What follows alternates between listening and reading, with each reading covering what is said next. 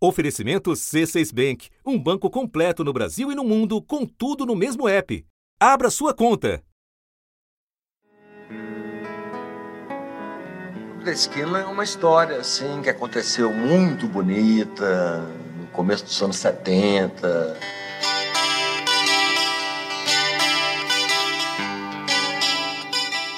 Uma história que teve seu marco zero no cruzamento entre as ruas Divinópolis e Paraisópolis, em Belo Horizonte. A esquina era o refúgio, né? Era o refúgio da gente. Quem conta são os personagens Lô Borges, Eu vinha direto aqui tocar violão à noite na esquina.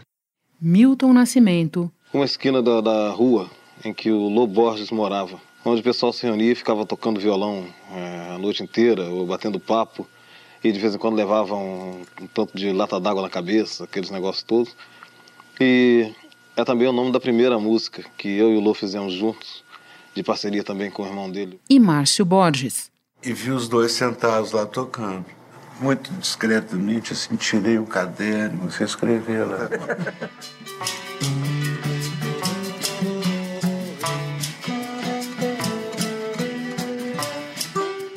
Naquele canto das Gerais, um movimento estava em curso.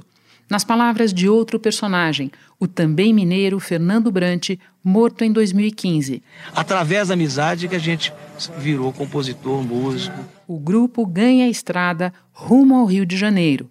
Lá, novos encontros. O Bituca me levou no estúdio para ver a gravação. Eu fiquei louco com o negócio da gravação. Este é Ronaldo Bastos, chamando o amigo pelo apelido mais conhecido. O Bituca é uma entidade. Então ele sempre soube tudo, quem vai gravar, quem vai cantar. O Bituca né, levou um cara desconhecido, que era eu, no caso, um anônimo, muito jovem, e queria dividir um álbum duplo. Na- época nem existia álbum duplo. Os caras da gravadora Eu falei para eles que, que se não fosse fazer o disco, eu ia para outra gravadora. Fizeram um disco que mudou tudo.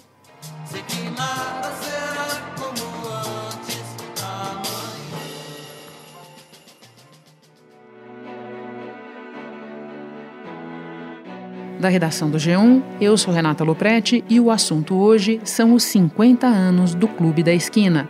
O tesouro musical, a extraordinária combinação de talentos e afetos e as marcas deixadas por um dos álbuns mais importantes da história da música brasileira. Meu convidado para essa conversa é Paulo Tiago de Melo, jornalista e antropólogo do Laboratório de Etnografia Metropolitana do Rio de Janeiro, da UFRJ. Ele é autor do livro Milton Nascimento e Lô Borges, Clube da Esquina, da editora Cobogó. Segunda-feira, 21 de fevereiro.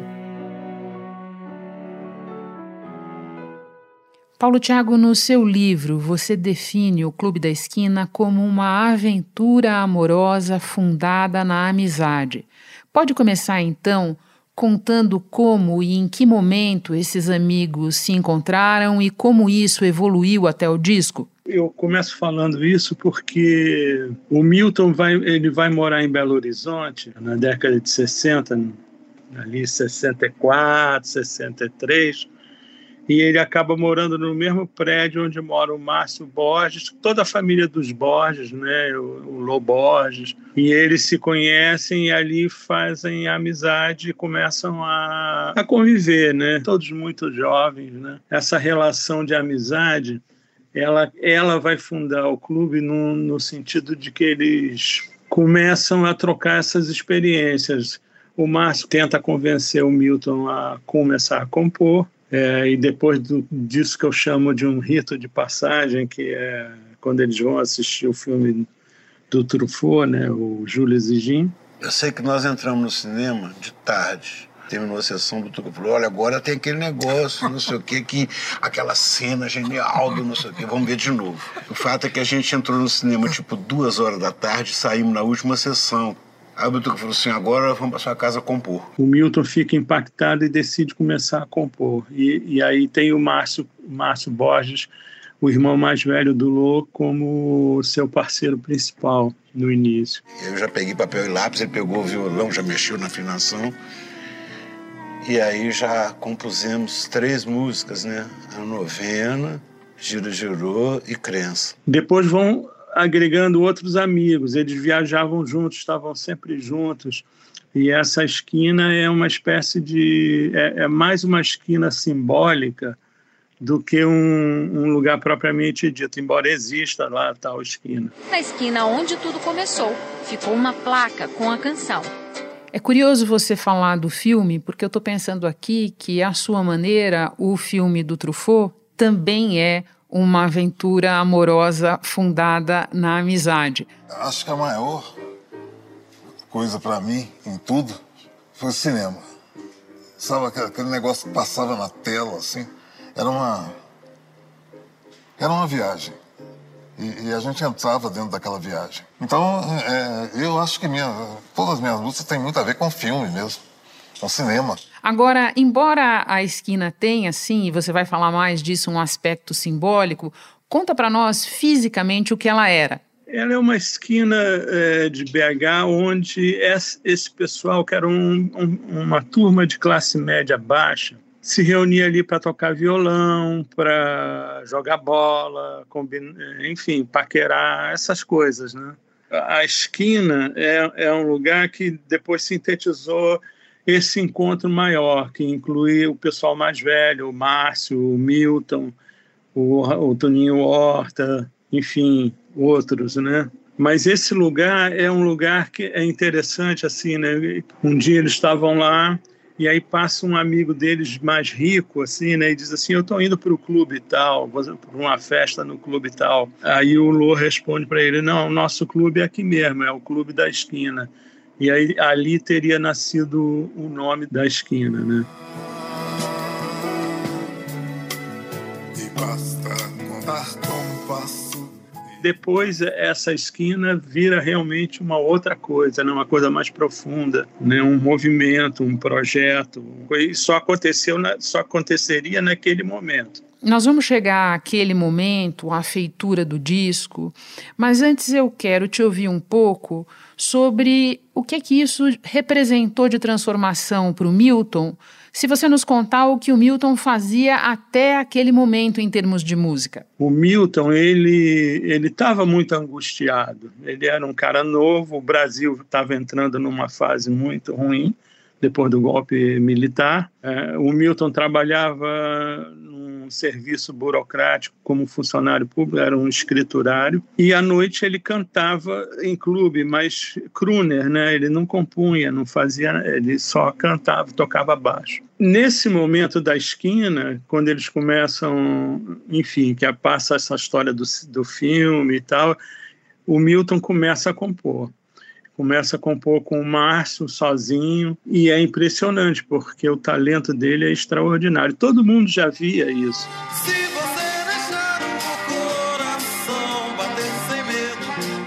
O Milton tinha uma capacidade de usar harmonias extremamente sofisticadas que ele fazia de ouvido, é como a gente dizia na época, né? Ele não tinha estudado, mas ele, ele tinha essa musicalidade dentro dele. Todo mundo percebia isso, mas o Milton era resistente, não queria saber disso. Não, não vou ser músico e tal. E aí, um, um dia muito angustiado, o, o Márcio o convence a ver o filme e aí tem essa transformação. E aí ele começa, ele faz travessia, ele faz canções que hoje são ícones da, da música popular brasileira, né?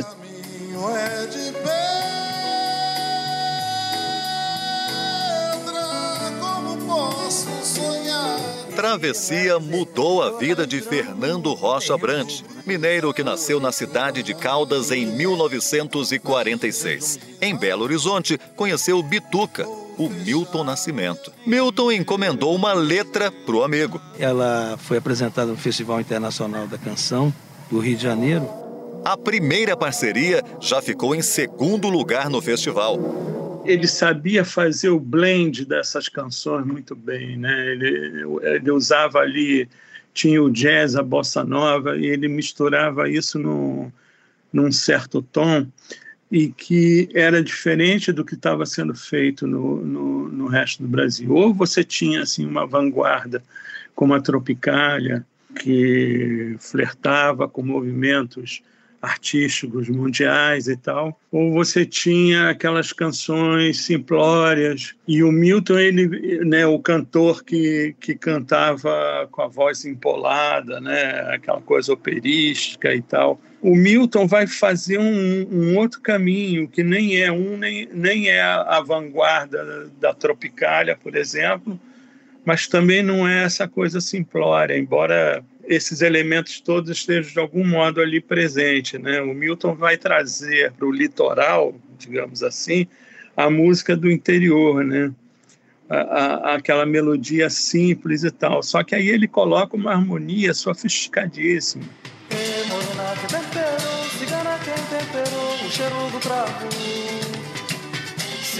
Então ele faz uma coisa única ali e, e toda essa turma está junto e todo mundo começa a compor mais ou menos na, mesma, na mesma onda. O Milton é, forma o grupo Som Imaginário, né? Você está trazendo fios super importantes que eu ainda vou puxar nesse episódio o fio do momento do país, o fio da comparação com o que de música estava se fazendo naquele momento.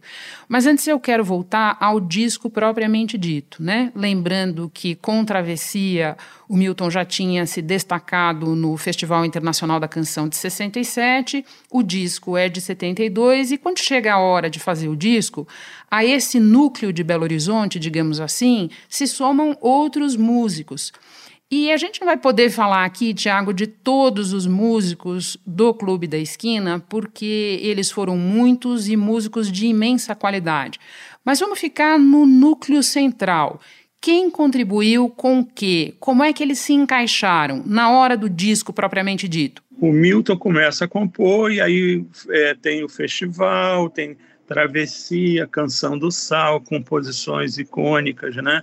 Morro Velho, enfim, começa a ser gravado pelas grandes cantoras, né? Elis Regina, é, Nana Caymmi.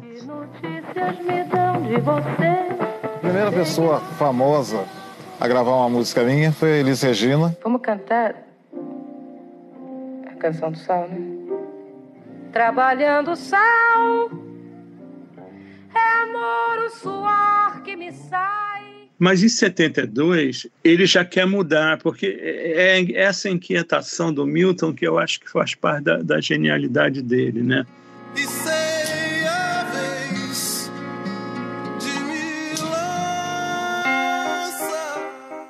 Ele vai pegar o, o Loborges, que está reclamando, diz assim: vocês nunca, eu escrevo, faço composições, vocês nunca ouvem minhas músicas e tal.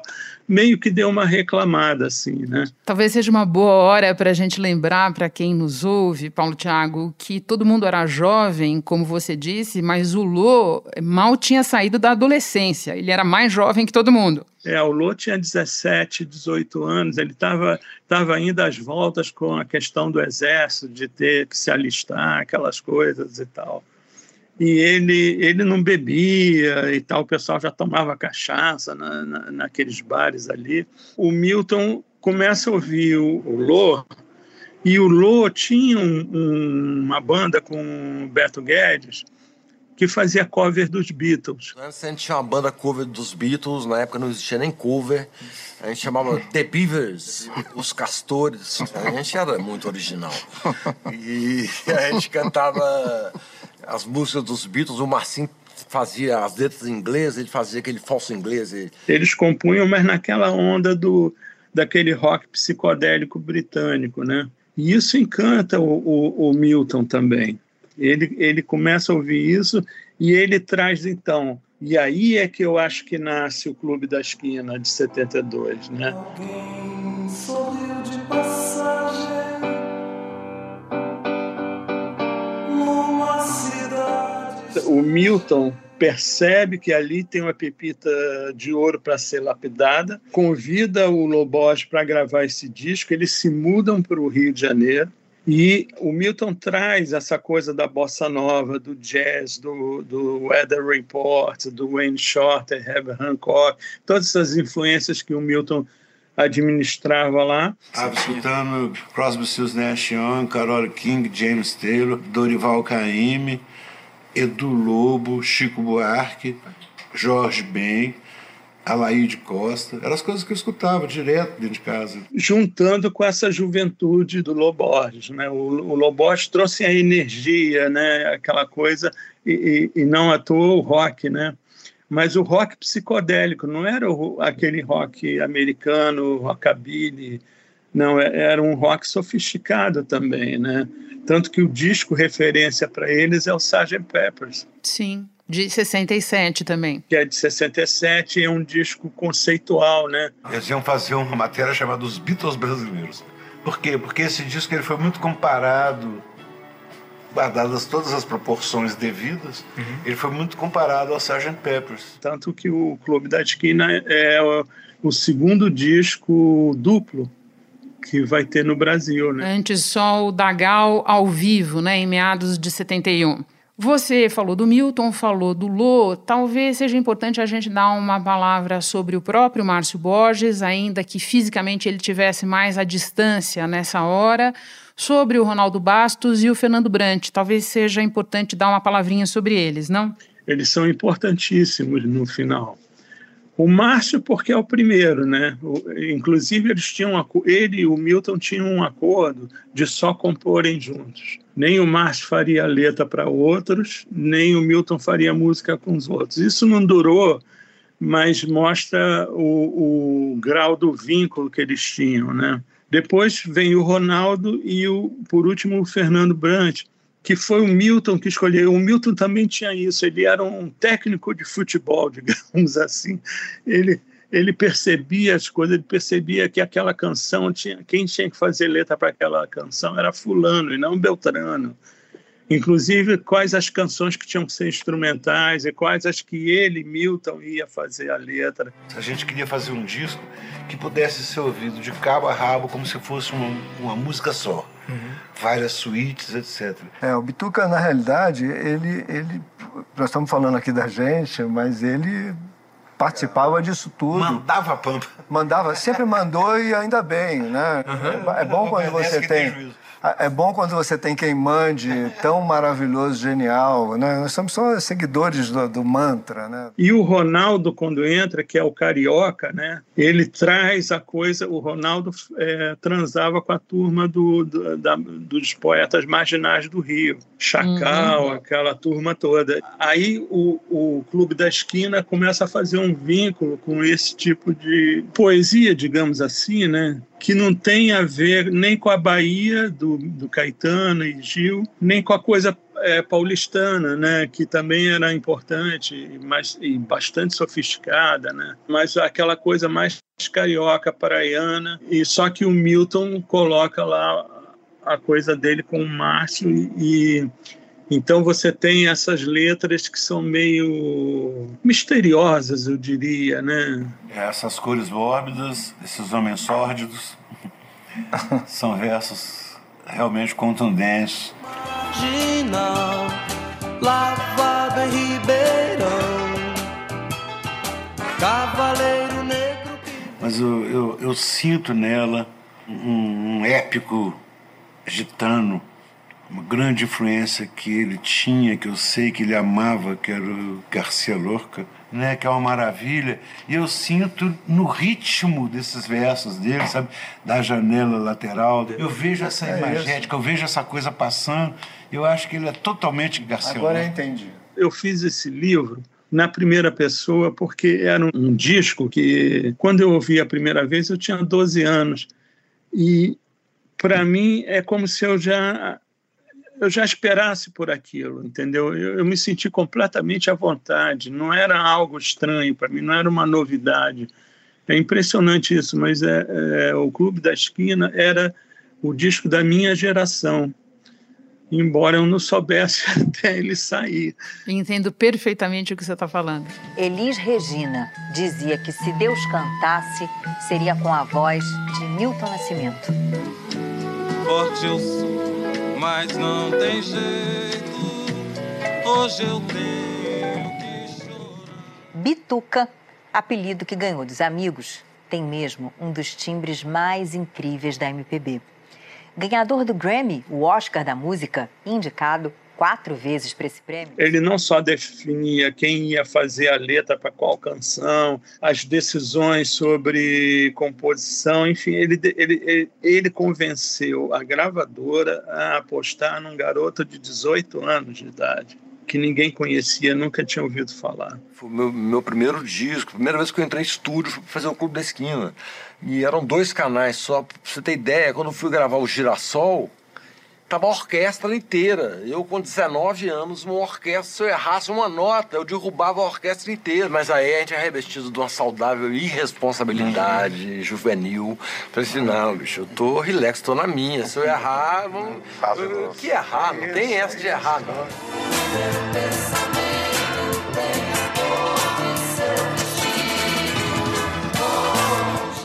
Ele convenceu a mãe do garoto a matriarca dos Borges. Que de alguma maneira tinha adotado o Milton também no prédio lá em Belo Horizonte, né? Exatamente. O Milton era como se fosse um filho adotado.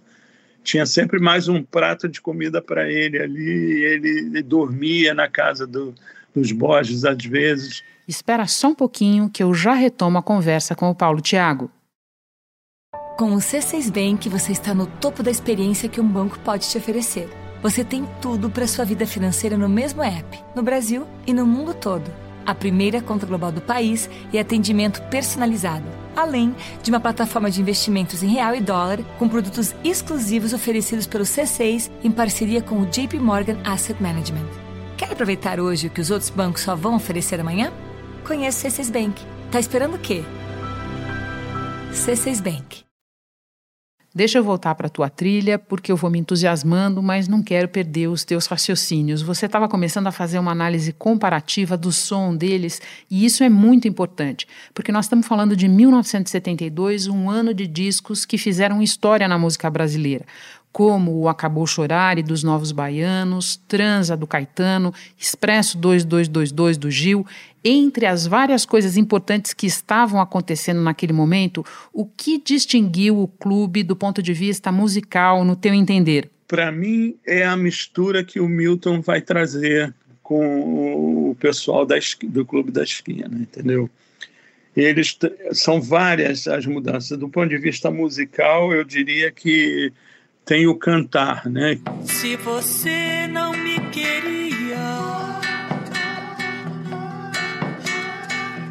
A revolução da bossa nova com João Gilberto tinha sido o negócio de usar um microfone, né? É, retirou aquela necessidade do cantor ser um cantor de ópera, né? Operístico e tal, como é muito comum, na, era muito comum, hoje menos, mas ainda é hoje na América Latina, né? os cantores com aquela voz projetada, mesmo os cantores cômicos, né, como um Bola de Neve, uma coisa assim. O João Gilberto ele traz essa coisa do cantar sussurrado, extremamente afinado, tal, mas é um cantar sussurrado. O Milton conseguiu seguir um caminho, um meio termo disso. Nem era aquela ópera, nem era também essa coisa sussurrada. Ele colocava a voz dele e ele tem uma bela voz. Mais do que isso, né?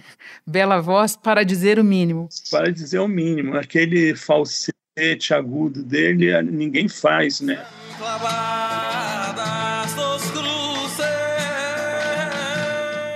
Então tinha assim, tinha o cantar que já era uma coisa diferente, tinha a composição que tinha esses blends todos. Estava lá o Wayne Shorter, estava lá o Herbie Hancock, estava lá os Beatles do Sgt. Peppers, estava lá a Bossa Nova, a Tropicália, a revolução que a Tropicália fez, que abriu portas para várias experiências. O Milton reuniu isso dando um sentido, eu acho que talvez ele não tenha pensado, entendeu? Ele não tenha planejado fazer isso, mas foi esse o efeito. Foi uma coisa que saiu. Sim.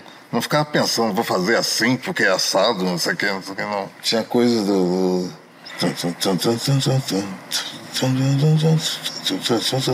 de mudança de ritmo, desde do, do, do negócio de Minas Gerais para o Rio Grande do Sul, ou para Mato Grosso, lá para o Nordeste, sei lá.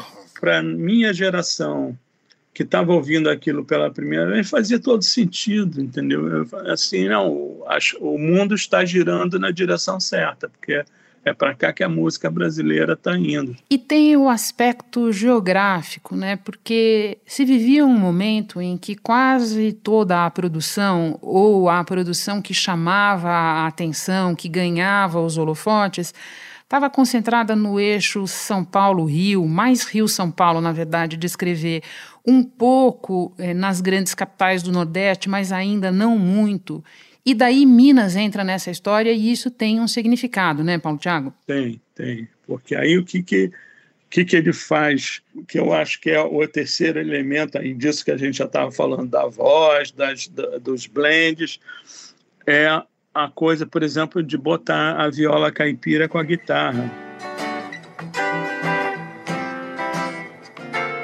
Essa mistura de sonoridade, uma sonoridade é, mineira é, do interior, aquele olhar preguiçoso ou, contemplativo né, que se tem da vida na, no interior, dialogando com a praia, né, com as ondas quebrando, os surfistas, a, a poesia marginal, é um elemento também muito importante, que vai trazer o interior para a beira do mar. Né? E você sabe que todo mineiro, eu sou mineiro, todo mineiro ele se fascina pelo mar, né? Eternamente. Bom, nós falamos de geografia, eu quero te ouvir também sobre o contexto histórico, político da época. De que maneira o Brasil de 72, na fase mais sombria da ditadura militar, aparece nas músicas do Clube da Esquina? Eu acho que o primeiro elemento aí é a angústia. Eles conseguem traduzir a angústia. Os militares tomaram o poder. O país passou a ser controlado por uma ditadura que parecia não ter fim.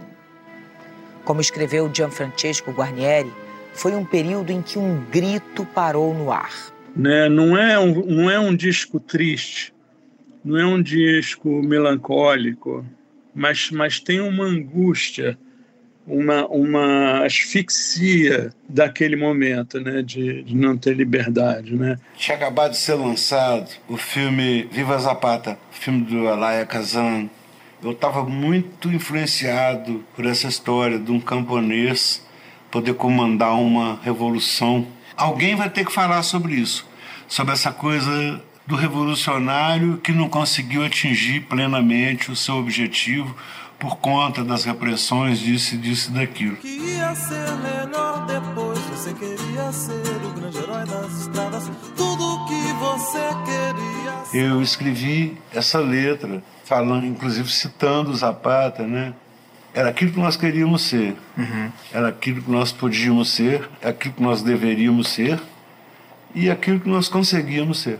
Aliás, o, o, Milton depois vai fazer o Milagre dos Peixes e todas as canções são censuradas, quase todas. Só duas ou três que a censura não interfere. E aí ele grava o disco sem as, sem as letras, com as músicas, sem as letras, e você sente a, a, subversão ali, entendeu? E eles tinham posições, né? Alguns deles tinham militância, inclusive. Sim, senhor Márcio, todos eles eram de esquerda, ou a esquerda mais militante, organizada e tal, ou a esquerda de ser contra esse sistema que está aí. O Ronaldo participou do movimento estudantil no Rio, eu participei do movimento estudantil em Belo Horizonte, uhum. cheguei a ter um passo, assim, um namoro com a clandestinidade.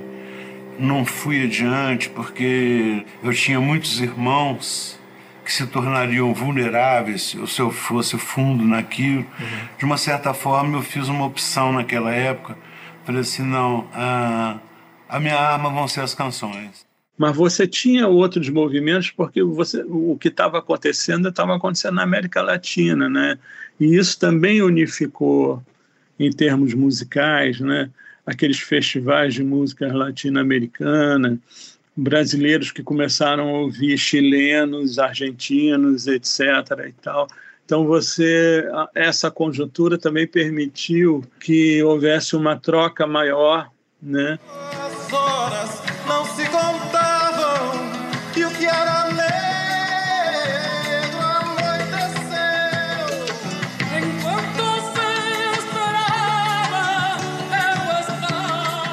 Ali era uma coisa mais psicodélica no, no caso do clube, né? O sol nos cabelos, o trem que parte. E era sempre todas as. Se você olhar todas as letras do Clube da Esquina, tem quase todas. assim, 90% das letras falam de estrada, de pôr o pé na estrada, de, de é, mochila nas costas e tal essa ideia de sair do país. As pessoas meio que se sentem de mochila nas costas ouvindo o Clube da Esquina. É, é, é verdade. Você pega o trem azul, o sol na cabeça. Bom, você já contou um pouco para nós sobre quem influenciou o Clube da Esquina. Agora vamos falar um pouco sobre quem eles influenciaram, até porque chegou um momento em que Clube da Esquina era o disco, mas também era um movimento.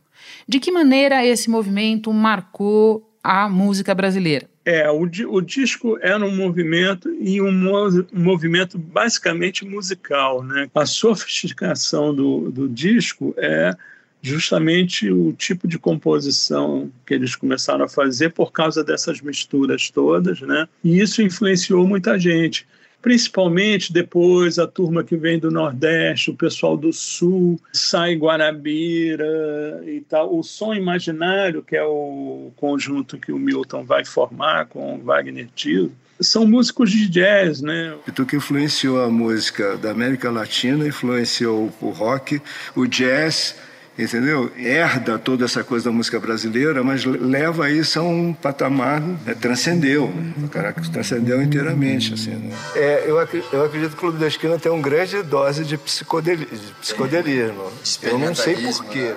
A revolução deles foi musical mesmo, assim. E isso influenciou muito, porque criou um tipo de, de composição que era essa da, esse resultado inédito assim. Você não tinha muito isso né? Você não era samba não era chorinho não era é, forró era, era uma outra coisa. É um pouco como a literatura que você vai para Minas que você lê um, um, um grande sertão veredas um poesias do Manuel de Barros é, aquela coisa meio mágica, eu diria, né? Por isso que eu acho que o, o, o Clube da Esquina, a ideia do clube é uma ideia que, que é justamente um, uma por, um portal para esse universo, esse universo que está no interior. Só quem bota a mochila nas costas é que vai encontrar aquelas cachoeiras, aquela, aquele olhar simples para a vida, né? É, é, a música bate aqui dentro eu só cansei bater mesmo aqui dentro, no coração. Né? Várias vezes a gente se lembra de Beatles, né? Nesse, nesse repertório dele, assim, né? Tem umas coisas assim, sinfônicas. Eu via muito Vila Lobos, né? não só Vila Lobos, mas os clássicos, todos somente de orquestra. Né? Se você comparar, por exemplo, com a Tropicália, que era um movimento de vanguarda, que dialogava com o popismo do, do Warhol, que, enfim, tinha toda aquela sofisticação que o Caetano, principalmente o Caetano, né, colocava, vai além da música, né? É uma coisa de comportamento mesmo, de artes visuais, artes plásticas. A Tropicália transa com Hélio Oiticica, com Glauber Rocha. O Milton era uma coisa centrada na música, mas, mas era uma revolução do mesmo peso, entendeu? Da mesma importância. Paulo Tiago, e para terminar essa conversa deliciosa, eu quero te ouvir um pouquinho sobre o Clube da Esquina 2, lançado seis anos depois do primeiro disco. Um disco que, a meu ver, tem joias, mas que também revela, seja na escalação, seja na, na própria produção dele mesmo, o início da dispersão do grupo. Você pode contar como tudo isso se deu? Eu acho que você resumiu bem, é exatamente isso. Né? Do jeito que eu vejo, você tem a fase pré-clube, que tem joias raríssimas, coisas maravilhosas e tal, mas o, o clube dá início a essa essa fase mágica, digamos assim, né? É, profunda do, do, do, som do Milton e, do, e dos meninos do clube. Depois vem Milagre dos Peixes, que é talvez o disco mais experimental do Milton. Aí depois você tem Minas Gerais e tal. Aí vem o Clube da Esquina 2. Aí já é uma fase mais comercial, eu acho. Tem joias raras porque o pessoal é, é de um talento extraordinário. Eu preparo uma canção que faça acordar os homens. É um disco lindo, mas, mas é tá muito aquém do, do, do primeiro, eu acho. E para terminar mesmo, eu vou te pedir que recorde para nós a história de um encontro do Milton com o Márcio Borges anos depois e as conclusões do Márcio Borges sobre isso, porque eu acho que tem tudo a ver com o que você está contando e com o significado do clube. Lembra dessa história? Porque eu acho que tem a ver com isso mesmo. O Clube da Esquina 2 já, já tem uma dispersão do, do, do, do grupo, né? Todo mundo já era, já estava compondo seus seus discos próprios, né? Toninho Horta, Lobo Borges e tal. E o Márcio estava trabalhando na, é, como publicitário e, e fazendo é, trabalho político também. E então ele viu o Milton muito pouco já estavam se vendo bem, bem, menos do que se viam. E aí, o, a primeira canção que o Milton fez com ele quando eles saíram do cinema lá, do Jules e Jim, novena.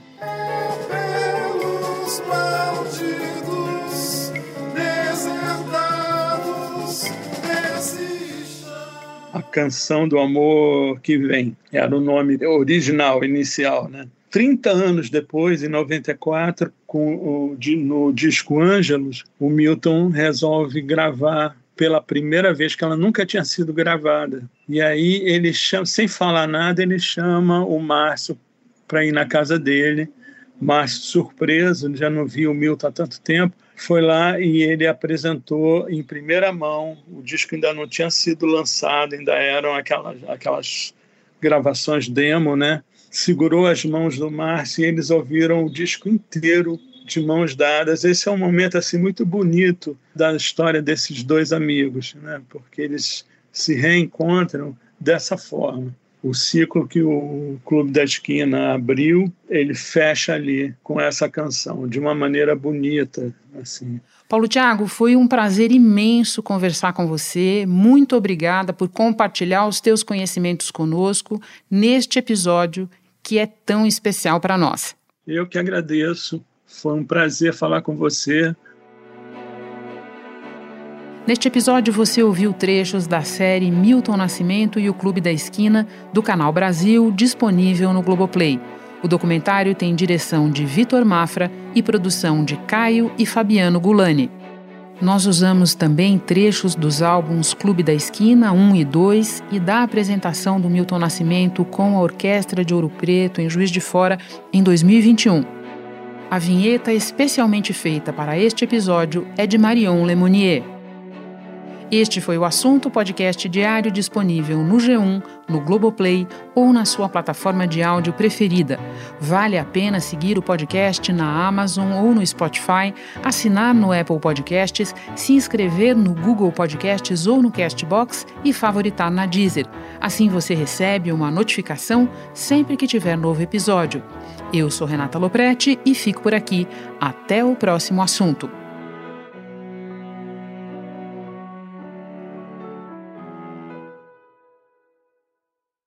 Você no topo da experiência financeira que um banco pode oferecer. Escolha um banco completo no Brasil e em qualquer lugar do mundo. Abra sua conta no C6 Bank.